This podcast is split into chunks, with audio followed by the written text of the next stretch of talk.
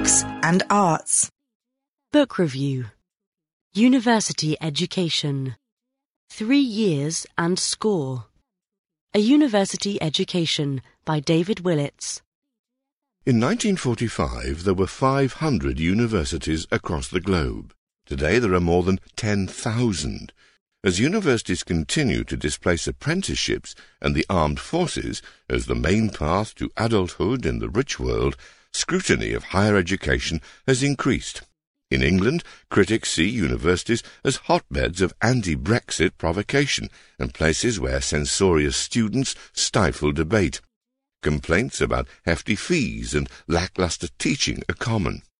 David Willetts, Britain's higher education minister in the Conservative Liberal Democrat coalition and now a Tory peer, argues against those who say the answer is to turn the clock back by cutting student numbers.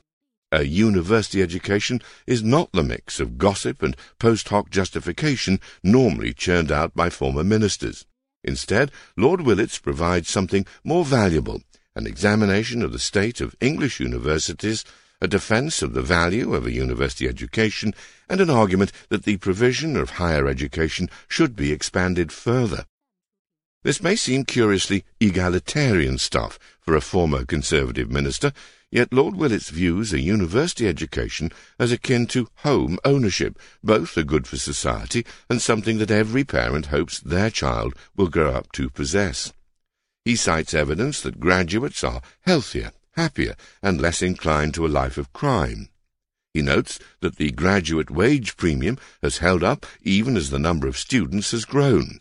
Attempts by graduates to restrict access to university, he writes, are little more than educational NIMBYism. As a minister, Lord Willetts was best known for nearly trebling tuition fees to £9,000, that's $14,000 a year in 2012. Some worried that this would dissuade poor pupils from applying. However, thanks to generous government loans, their numbers continued to grow.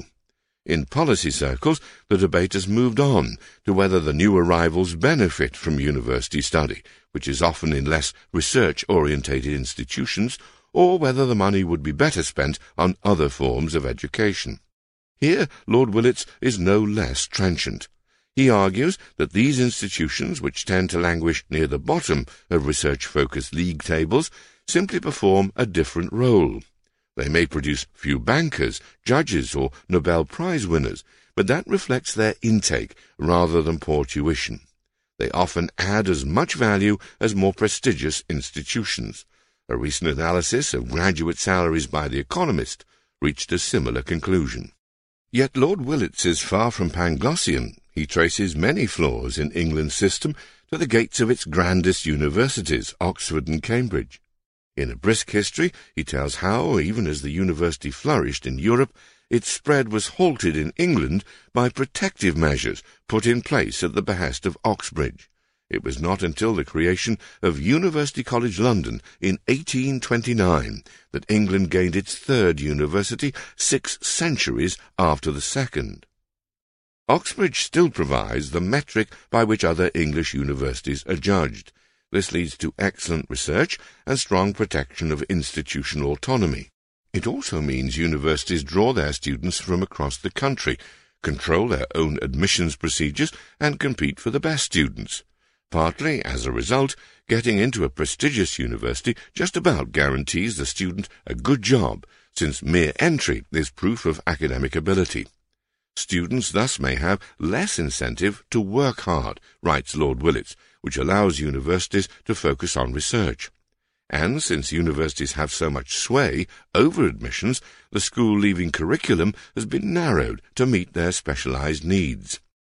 A reader may wish for a more thorough investigation of potential solutions to these problems, but a university education is nevertheless an admirably clear analysis of English higher education.